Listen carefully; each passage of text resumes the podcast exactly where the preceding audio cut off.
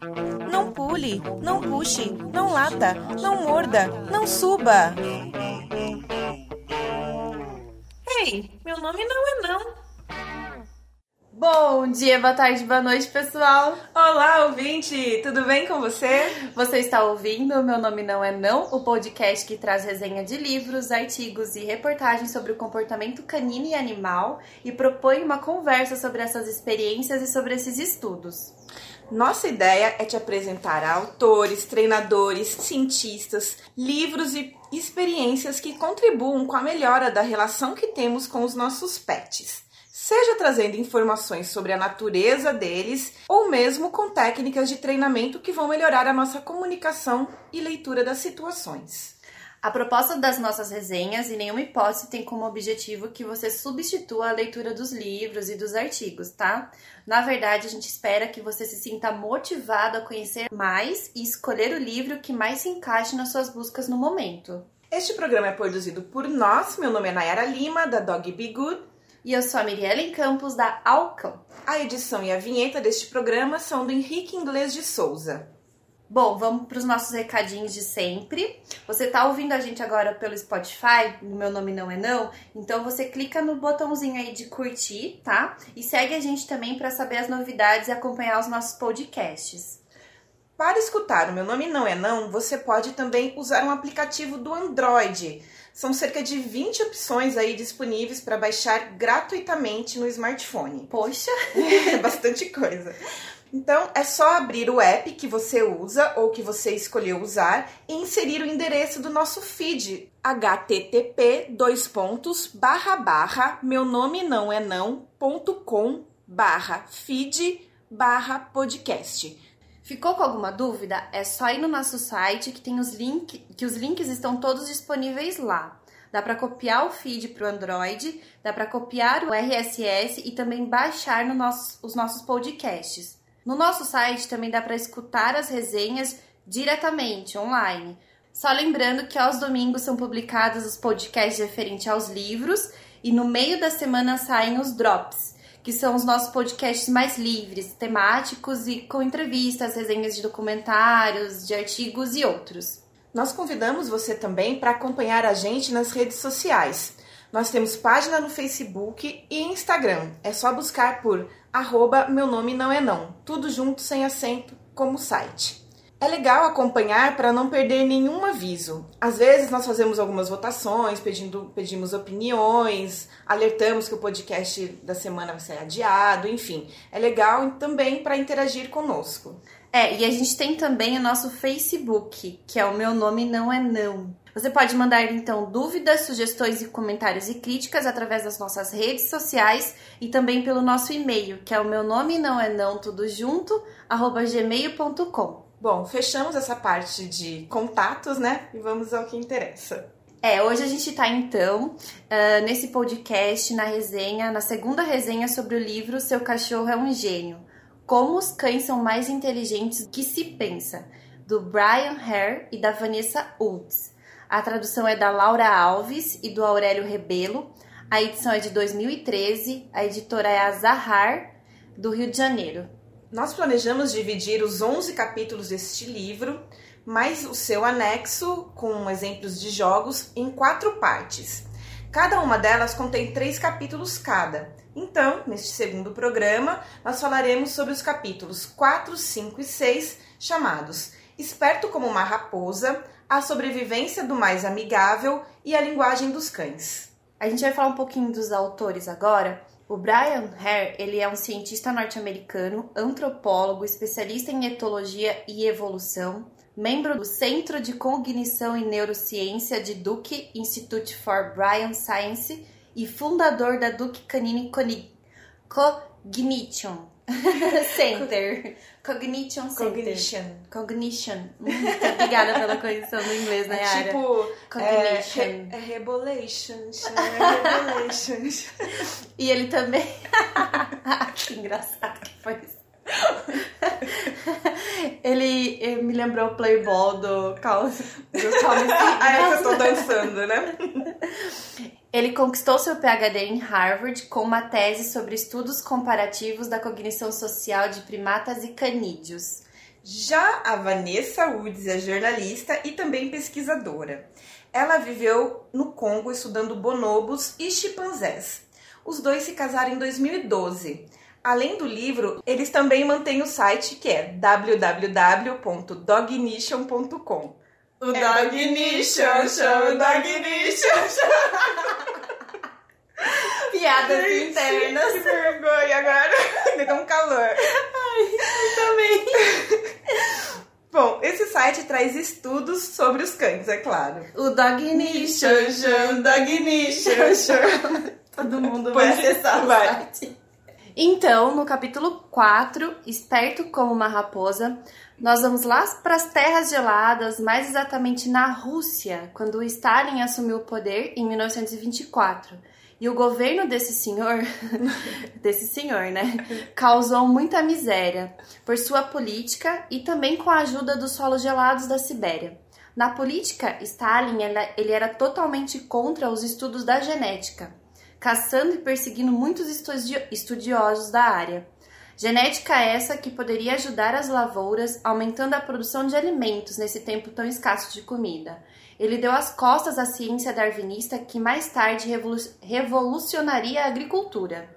Acho legal explicar que muito desse preconceito contra a genética e também contra o darwinismo deveu-se ao fato da utilização desses conceitos pelos nazistas defendendo uma superioridade entre categorias humanas para justificar atos que são desumanos, né, contra diversos povos e etnias.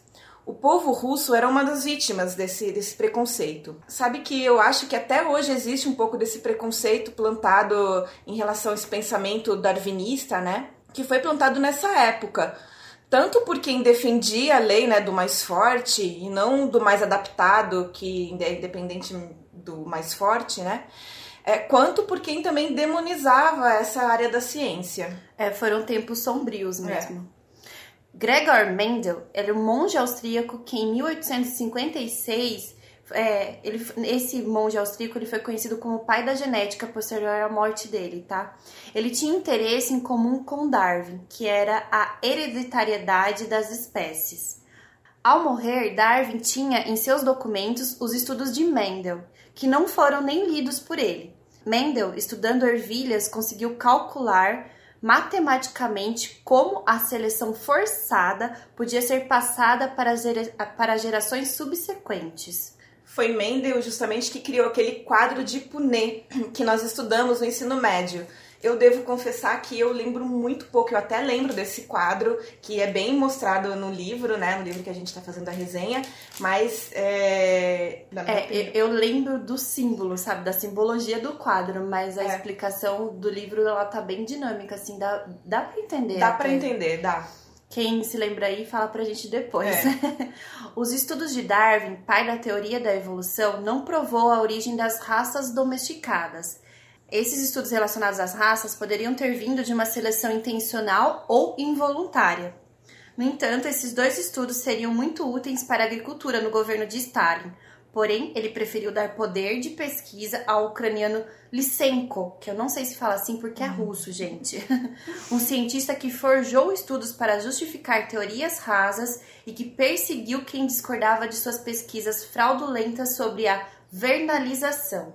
Explicando bem simplesmente, a vernalização é a aceleração de produção de grãos como milho por congelar as sementes, aumentando as espigas e passando essas características teoricamente, né, para as próximas gerações. O problema dessa técnica é que ela se restringe muito à produção daquele ano, ou seja, são os milhos que foram congelados e não os seguintes. Não sei como o Brian não entra muito nesse mérito, mas o Lisenko conseguia maquiar suas armações, interferir em dados e pesquisas para continuar afirmando a sua genialidade, né, entre aspas, e impedindo a evolução dos estudos genéticos na Rússia. Como a Nayara comentou, na Segunda Guerra Mundial, Darwin foi demonizado, pois os nazistas distorciam a sua teoria e achavam os russos subhumanos. Após a Segunda Guerra Mundial, veio a Guerra Fria e com ela a política russa era totalmente contrária à ocidental. E assim foram ilhadas as pesquisas em genética na Rússia. Foi nessa época que Dmitry Belayev foi estudar genética em Moscou e trabalhar para o curtume do governo, alegando fazer estudos para melhorar a pele das raposas cinzentas siberianas para o comércio. Mas na verdade, como cavaleiro de Darwin, ele estava estudando a herança genética e suas modificações nas raposas siberianas. Isso em 1946, 20 anos após a morte de Stalin e o Lysenko estar fora do poder. Dessa forma, seus estudos sobre a domesticação das raposas puderam continuar firmes, fortes e ainda mais claros. Dentre muitas outras respostas, Belayev provou que as raposas mudavam suas características fisiológicas, alteração de genes, com a domesticação. Elas mudavam características físicas e comportamentais, ficando mais mansas a cada geração e querendo mais a aproximação em relação aos humanos. Para coletar dados cada vez mais claros, ele criou raposas em um grupo de controle com raposas não mansas e um grupo experimental com raposas que foram cruzadas por essas características. E foi esse estudo que Brian citou para o seu professor Richard no final do capítulo anterior. Belaev tinha conseguido acelerar a domesticação feita com os cães por anos, e essas mudanças seriam passíveis de serem passadas às gerações seguintes, e comparando a cognição dos dois grupos, Brian poderia responder se a explicação para a inteligência canina seria a domesticação. E em 2003, quando Brian chegou à Sibéria para essa pesquisa, nenhum estrangeiro tinha contato com as raposas. Lembrando né, que as pesquisas russas genéticas estavam ali ilhadas dentro daquele, daquele país, daquele continente. O teste aplicado por Brian foi o mesmo feito em Óreo, o seu cachorro, lá no primeiro capítulo, lembram? Somente as raposas do grupo experimental respondiam aos testes. Foi necessário uh, a construção de uma mesa nominada por Brian de Sputnik para a aplicação dos testes das raposas do grupo de controle. Aliás, no grupo de controle. Tem bastante história no livro sobre esse insight do Brian para se chegar aos testes que realmente conseguissem captar se as raposas compreendiam os gestos. Também foi necessário um processo de socialização feita pela atendente do Brian, a Natalie, com as raposas do grupo de controle, para a aplicação dos testes com a mesa. E isso foi necessário porque elas eram muito ariscas, né? E eles não conseguiam fazer os testes. Então eles precisaram socializar um grupo de filhotes para conseguir realizar os testes. Eu, primeiramente, fiquei é, pensando, né? Poxa, vai socializar essas raposas, né? Daí, como que vai fazer esse teste? Vai ser, vai ser, será comprometido o teste, eu pensei, né? Mas, na verdade, pensando, pensando bem, o treinamento, que foi o que eles fizeram, ele não muda a genética, né, da, das raposas. Então, por isso que é, a ideia dá certo. A resposta, então, foi que as raposas do grupo experimental de Belayev eram mais espertas que os cães, enquanto as raposas do grupo de controle pareciam como os lobos e como os chimpanzés altamente socializados. Elas não eram muito hábeis em entender os gestos humanos, ao contrário das do grupo experimental que interpretavam melhor os gestos humanos. A experiência de Belayev mudou a capacidade das raposas de entenderem os gestos humanos resultado direto da domesticação experimental, provocando uma evolução cognitiva. Antes de ir na Sibéria, o autor acredita em um modelo mais tradicional de domesticação. Criando animais mais inteligentes, teríamos animais mais inteligentes. Mas, nesse processo do experimento de Belayev, os indivíduos mais mansos se tornaram mais inteligentes por acaso. Assim, a seleção natural talvez tenha tornado os lobos nos cães primitivos de modo semelhante, sem a intervenção e controle humano como a gente imaginava antes. As raposas mostravam que animais amigáveis tendiam a ter crias amigáveis capazes de entender gestos humanos. A seleção contra a agressividade, como ela foi denominada, né, provoca a domesticação. Então, os cães primitivos, pós-lobos, teriam sido capazes de entender os gestos humanos antes que os humanos tivessem querido criá-los intencionalmente. Os cães primitivos mais próximos que temos atualmente são os jingos e os cães cantores da Nova Guiné. Seguindo essa linha de raciocínio, podemos dizer que eles também compreender, compreenderiam gestos humanos. E Brian foi para Oregon, onde existe uma sociedade de proteção dos cães cantores da Nova Guiné, e lá foram testados três gestos diferentes de apontar: olhar e utilizar um objeto. E os cães acertaram todas as vezes, mesmo sem terem sido criados por humanos. Em outras pesquisas é, com os dingos na Austrália, pesquisas essas que não foram feitas pelo Brian, provaram também habilidades bem semelhantes. Sendo assim, eles próprios se domesticaram e sua capacidade de entender os gestos humanos surgiu no início da domesticação dos cães primitivos. Cães, lobos chimpanzés e raposas têm efeitos sociais de sua domesticação. A autodomesticação trouxe a aproximação dos humanos com os canídeos. Os mais amigáveis passaram a viver cada vez mais próximos dos humanos. E nesse ponto surge outra questão. Se a seleção natural conduz à autodomesticação, talvez outras espécies também passem por esse processo, até mesmo os humanos. Muito se tem falado que a cognição humana se sofisticou tanto porque as gerações passadas eram mais inteligentes para produzir a próxima geração inteligente. Mas talvez as pessoas mais amigáveis teriam vantagens na sobrevivência e se tornaram mais inteligentes por acaso. E assim o autor nos leva ao Congo para estudar nossos parentes mais próximos e entender a origem da nossa cognição. Então vamos para o capítulo 5, a sobrevivência do mais amigável. Brian começa a contar sua viagem para o Congo, um país do continente africano. É, a gente já foi para a Sibéria, agora a gente está indo para o Congo. O que mais reserva para a gente esse livro? Sim, nós estamos dando uma volta ao mundo em lugares bem diferentes, né? Imaginar o frio extremo e agora o calor da selva. O calor úmido da selva. É. Bom, o Brian diz que ele se tornou conhecido por suas pesquisas com cães, mas quando ele explica que ele é um antropólogo que estuda a evolução de muitas espécies diferentes para entender a cognição humana, isso costuma entediar as pessoas. Elas preferem que ele diga que ele é realmente o rapaz dos cachorros. Bom, voltando ao tema. O autor, é, neste início de capítulo, faz um histórico geológico do mundo e daquela região. Ele conta que há 10 milhões de, milhões de anos a crosta terrestre se moveu e separou as placas tectônicas no centro da África. As várias paisagens do continente se transformaram e criaram um lugar com selvas diferentes, savanas, desertos. Em cada uma dessas áreas, as espécies evoluíram de forma diferente, dependendo muito dos seus rios, águas, alimentos disponíveis. Existem as regiões dos chimpanzés, as dos gorilas, as dos bonobos. O Congo se tornou uma floresta tropical sem zonas de transição, um ecossistema isolado. Foi ali que se desenvolveu outro parente muito próximo dos humanos, o objeto de pesquisa desse capítulo, os bonobos.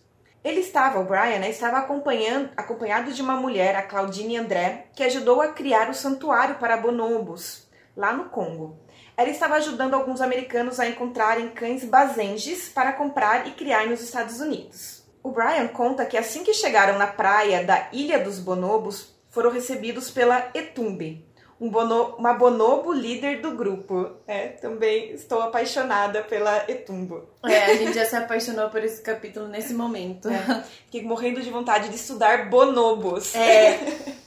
ela fez muita festa para Claudine, né, que ela já conhecia. Então, ela já conhecia. Ela, ela já conheceu. Nossa, demais. Então eles ficaram algumas semanas ali observando os bonobos.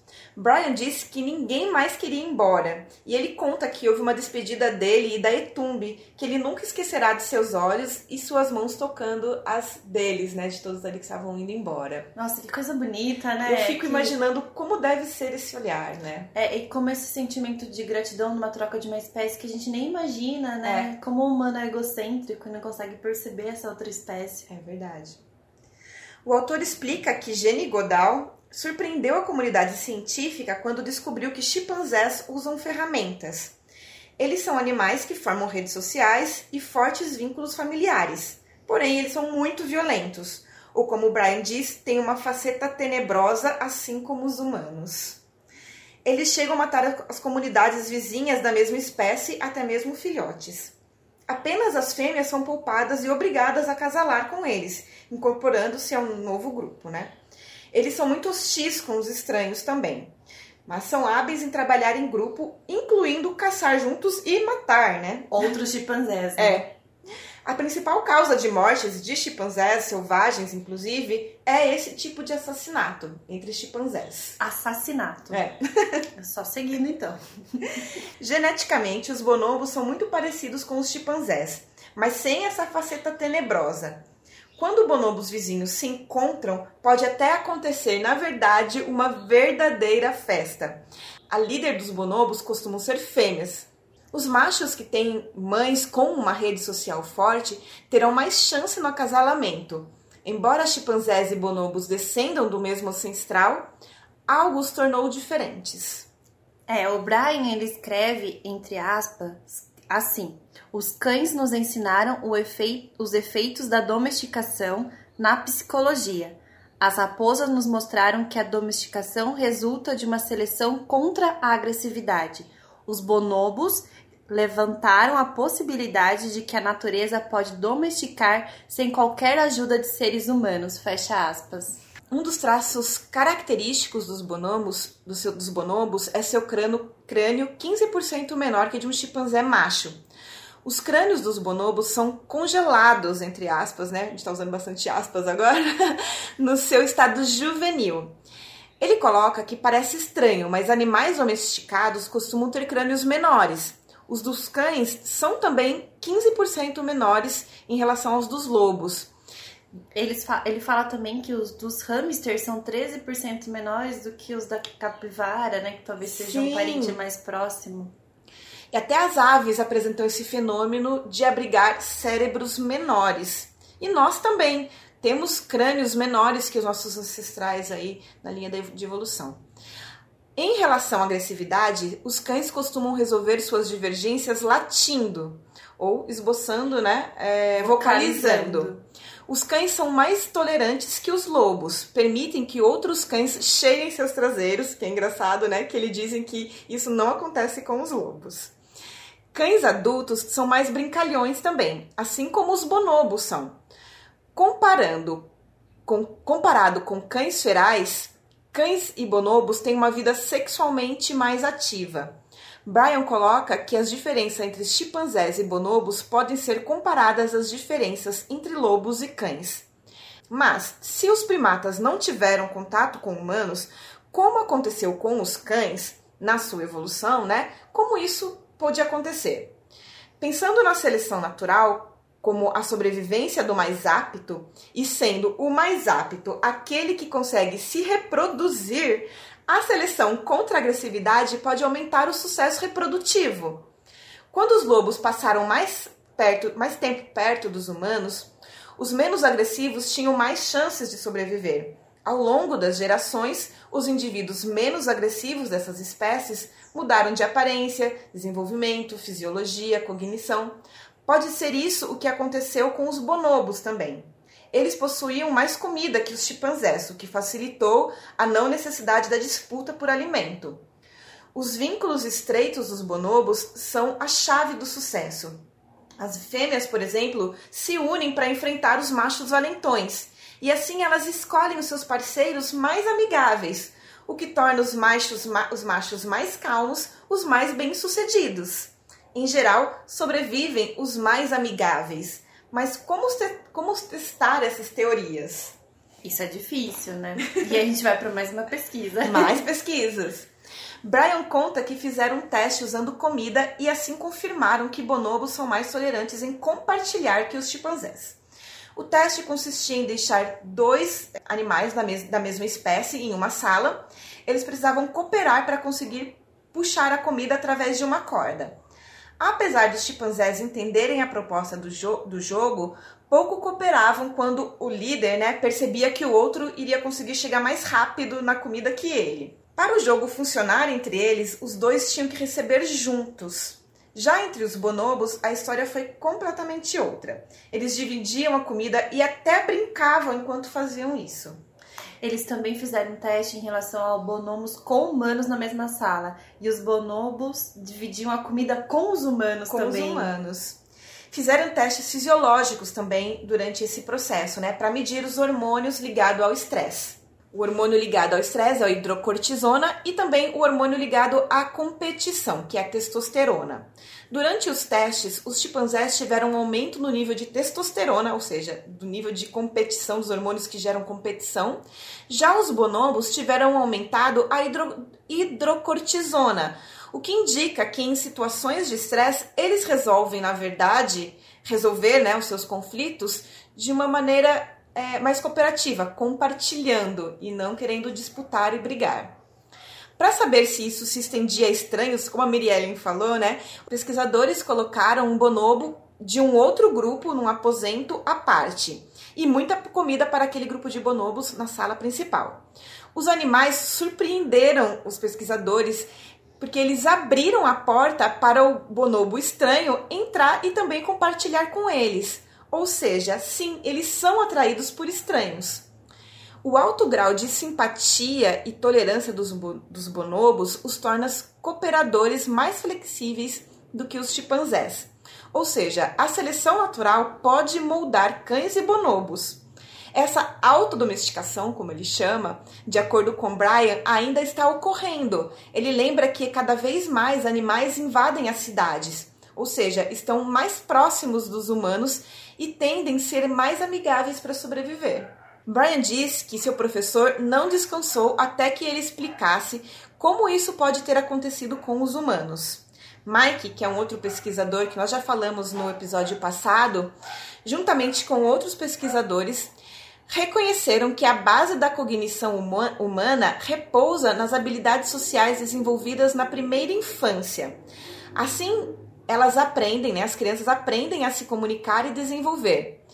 Precisamos cooperar para construir a muralha da China, viver sobre governos, mas antes de atingir o grau máximo de cooperação, precisamos atingir o máximo de tolerância.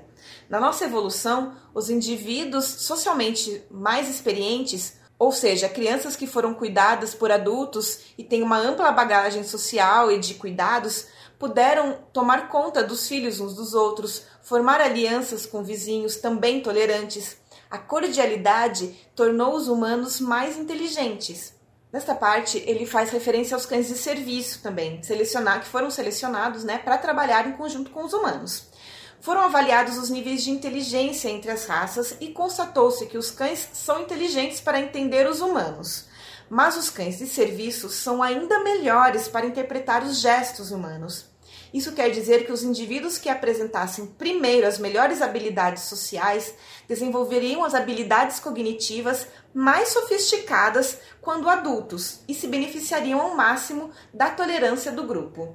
Neste capítulo fica ainda mais claro que somente voltando no tempo conseguimos compreender o nosso presente, entendendo a domesticação. Na verdade, nesse capítulo, a gente entende a autodomesticação canina e o quão ela interferiu na nossa autodomesticação. Entendemos que não foram os indivíduos mais inteligentes e ferozes que sobreviveram até os dias de hoje, e sim os mais amigáveis e, como a Nayara disse, os mais tolerantes. Os indivíduos que tinham mais habilidades sociais conquistaram as habilidades cognitivas mais sofisticadas. É, e também entendemos o quão enriquecedora foi a nossa relação com os cães primitivos, pois a sua aproximação às aldeias as tornaram mais limpas e mais seguras. Assim, os seres humanos ficaram mais tranquilos para se dedicar a outras tarefas, como agricultura, talvez. E ainda no final do capítulo, o Brian nos fala que talvez eles nos tenham civilizado. E ainda hoje, dentro das nossas casas, eles moldam os nossos comportamentos. Brian primeiro conta que nossa domesticação mudou nossa fisiologia. Somos menores que os primeiros hominídeos. Vivemos como caçadores-coletores a maior parte da nossa existência na Terra. Segundo Collie Graves, da Universidade Nacional da Austrália, os cães nos domesticaram quando ajudaram em nosso processo de cooperação, sendo sistema de alarme para os humanos, auxiliares de caça, eliminadores de lixo, companheiros de brincadeiras. Para ele, houve uma domesticação mútua. O Brian, conversando com um homem no Congo, esse homem contou que ele dependia muito do cão para a sobrevivência da família. Afinal, cães chegam a aumentar em 56% o sucesso de caçadas de alces em regiões alpinas, por exemplo. O Brian perguntou para esse homem é, se o que, o que ele faria se ele não tivesse o cão para caçar. E ele disse que ele preferia ficar sem a canoa É. dele do que ficar sem o cão para alimentar os filhos dele. E a canoa no Congo é um objeto muito valioso. É um meio de transporte, é, um né? é o maior meio de transporte, não tem outro, né? Seria como para os nossos indígenas no meio da Amazônia ficarem sem canoa também. Isso. Pensando numa época passada, os cães também serviram de alimento para os homens e podem ter dado a ideia de que se era possível cuidar de cães, por que não seria possível cuida- cuidar de plantas? Assim, né, como a Miriellen comentou, pode ter nascido a agricultura, mesmo que de maneira inconsciente isso. Brian Brinca, que Brian, Brian, Brian Brinca, Brinca. Brian Brinca. Brian brinca que essa ideia não parece tão absurda quando ele pensa no Oreo e o quanto esse cão moldou toda a sua vida. E no capítulo 6, A Linguagem dos Cães, somos apresentados a segunda parte do livro, que até então nos parece um divisor nesse trabalho do Brian. Até ele tá separado assim do livro, né? Ele tem uma página, segunda parte.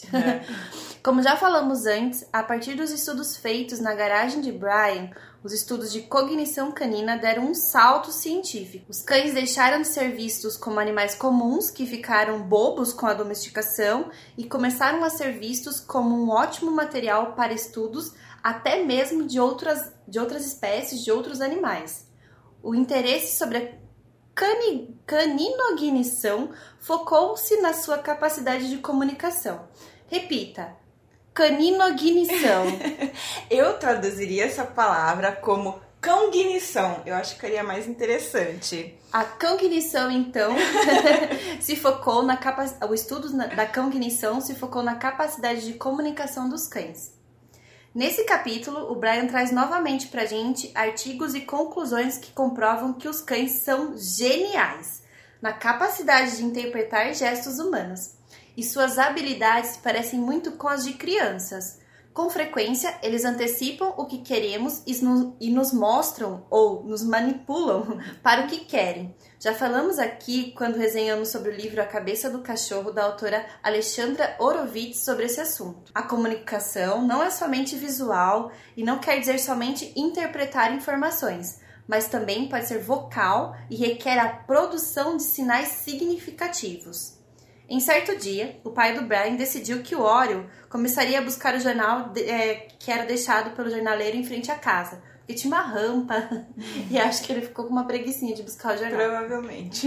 E em menos de uma semana, o Oreo já tinha captado a nova tarefa. E o mais engraçado, o pai do Brian não tinha nenhuma, nenhum conhecimento técnico de adestramento pra fazer isso. Ele só mandava. Pega o jornal. É exatamente isso. Ele mandava, pega o jornal. E o, e o Oreo ia lá e pegava o jornal.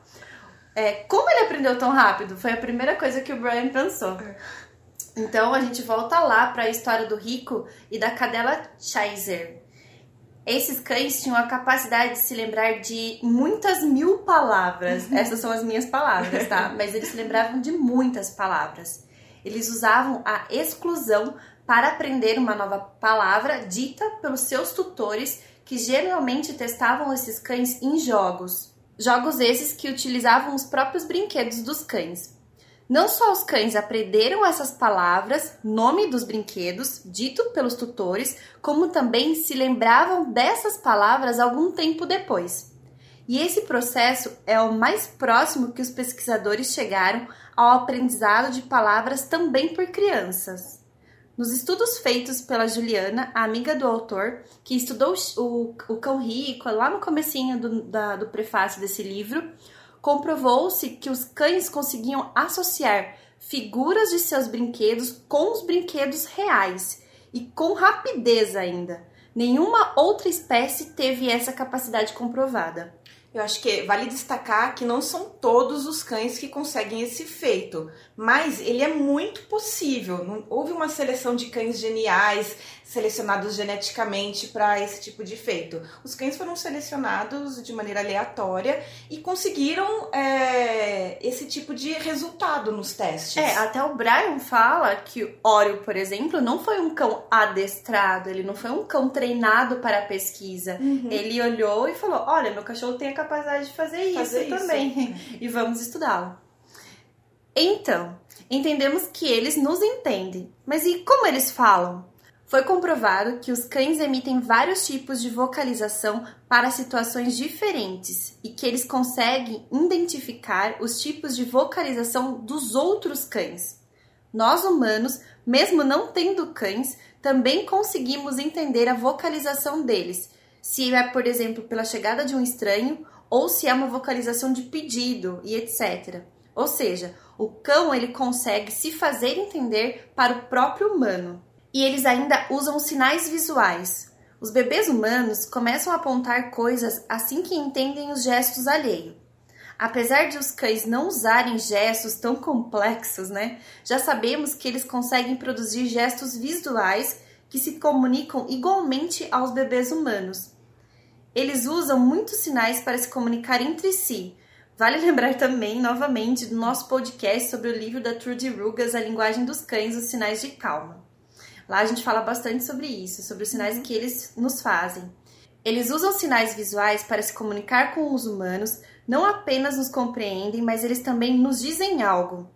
Eles adaptam a forma de nos contar algo com a plateia de quem está ali no momento. Os cães só usam sinais visuais se nós estamos vendo o que de fato ele quer. Por exemplo, foi constatado que cães guias, quando sentem fome, fazem um barulho com a língua e com a boca, porque eles sabem que os humanos não os veem e eles não foram treinados para isso. Eles preferem pedir comida a alguém sem óculos de sol, por exemplo. Para citar mais um outro exemplo, em uma brincadeira foi colocada uma bolinha atrás de uma placa transparente e outra bolinha atrás de outra placa, mas essa era de uma cor escura. O cão ficou de frente ao humano e no local onde ele via as duas bolinhas. O humano de frente ao cão, onde ele via somente a bolinha atrás da placa transparente. Ao pedir a bolinha ao cão, o cão inferiu que a bolinha que o humano pedia era a bolinha que ele podia ver atrás da placa transparente. Então, ele pegava a bolinha atrás da placa transparente e entregava para o humano. Sendo assim, eles não só leem o comportamento da plateia, mas eles adaptam estratégias de comunicação ao que ela sabe ou não sabe. A nossa conversa com os cães não é unilateral. Eles não são como crianças que começam a usar os gestos junto com o mecanismo de linguagem, mas eles têm a maior capacidade de conversar conosco do que qualquer outro animal. Eles aprendem mil nomes de objetos através de processos de compreensão e observação e de exclusão. E também se comprovou que eles entendem em quais categorias os objetos que eles aprenderam os nomes se encaixam. Sim, os cães entendem as palavras. Por fim, até aqui, a gente consegue compreender como os cães resolvem problemas usando a comunicação.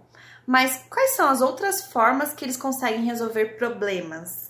Eu fiquei apaixonada por este capítulo porque descobri coisas que não imaginava, como que os cães são capazes de aprender palavras sem que nós ensinemos, ou seja, apenas ouvindo as pessoas falando sobre é, um objeto, por exemplo. Várias vezes, é claro. Os cães são tão surpreendentemente inteligentes. Eles fazem uma avaliação básica das nossas intenções comunicativas, entendem símbolos, coisa que eu não acreditava, como o próprio Brian, né? Eles sabem classificar objetos, ele até cita um estudo feito por Alexandre Rossi, né, que é do Brasil, bem conhecido, né, com um teclado que traduz o que o cachorro deseja. Tipo, um botão para comida, ele, o cachorro aperta o teclado e aperta esse botão e recebe comida. Daí tem um botão também para água, para brincar. E é engraçado que a cachorra testada, eu achava que seria Estopinha, mas o Brian escreveu o nome dela como Sofia, apertou o botão comida para um porquinho da Índia. quando, foi, quando ela ganhou um, é, um, um, um, porquinho da Índia, eles acreditavam que ela ia apertar o botão brinquedo, brinquedo né? E ela, ela apertou, apertou comida. comida. Sobre a comunicação deles, a vocalização, foi legal saber das diferentes reações deles aos latidos e rosnados, que comprova que os cães buscam uma plateia e entendem o que os outros estão dizendo.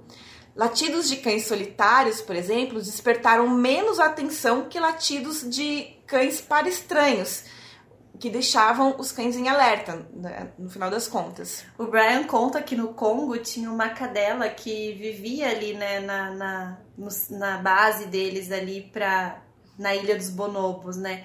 E que à noite ele achou que ia ser difícil dormir, porque ela latia para todo, todo estranho que passava ali na. Mas ele percebeu que à noite ele conseguia dormir sim, porque na verdade ele conseguiu identificar o latido dela, porque o latido dela para estranho seria diferente. diferente. Como era para os guardas florestais, para as pessoas que sempre estavam ali na ilha, eles, eles conseguiam ficar tranquilos para dormir, né? E para finalizar, é interessante que os cães, diferentemente dos humanos, não se comunicam se não tiverem um interesse. Ou seja, isso nas minhas palavras, pessoal. Eles não têm interesse em te dizer onde está o teu celular, por exemplo, para te ajudar quando você está atrasado para sair de casa. Aliás, ele vai querer que você nem saia. É, com certeza. Ele, ele que você acha o celular. Mas, é, com certeza, eles vão te mostrar onde está a bolinha, porque afinal de contas eles têm interesse muito específico nesse objeto. Você sabe que em casa é, a gente coloca a chave num chaveiro, num, num bloquinho onde você coloca vários chaveiros, várias uhum. chaves ali. E o Spike, quando ele quer sair para passear, mas não tem nada ali que, que seja é, que, que, a gente esteja fazendo o ritual do passeio. Uhum. Ele vai até a frente do bloco de chaves e fica sentado olhando para as chaves. Ele sabe que as chaves significam alguma coisa. É, ele sabe que a chave significa sair, Passeio, então ele já sabe. faz todo o comportamento para nos mostrar. Olha, pessoal, que você Eu tá... quero, o que eu quero é isso. É, você está aí na sala, eu quero aqui, ó, passear. é, então, pessoal, a gente termina por hoje. Eu espero que vocês tenham gostado, que continue acompanhando os nossos próximos programas, porque esse livro realmente está muito empolgante. No próximo podcast, nós falaremos sobre os capítulos 7, 8 e 9, chamados Cães Perdidos, Animais que Vivem em Bando e o Melhor da Raça. Este último está na terceira parte do livro, que é chamada O Seu Cão. Então, quem tiver alguma dúvida, sugestão ou crítica, manda pra gente, porque elas serão respondidas ou comentadas no início do próximo programa, ou talvez até, se a gente for lembrando aí, no meio dos programas. Uhum. Você pode enviar nos comentários do nosso site também, no Instagram, na página do nosso Facebook, ou pelo nosso e-mail, que eu vou repetir, meu nome não é não, arroba gmail.com. Você pode encontrar a gente também nos nossos Instagrams pessoais. O meu é arroba dogbegood, e o da Miri Ellen é arroba aucão, au com dois us, underline cão. Não esquece então de curtir, acompanhar a gente nas nossas redes sociais para não perder nada e também no Spotify, vai lá, dá o coraçãozinho e segue a gente para saber sempre as novidades. E esperamos você no próximo domingo ou no próximo Drops. Tchau! E Dog Nation, Dog Nation, Dog Nation. Não pule, não puxe, não lata, não morda, não suba. Ei, meu nome não é não.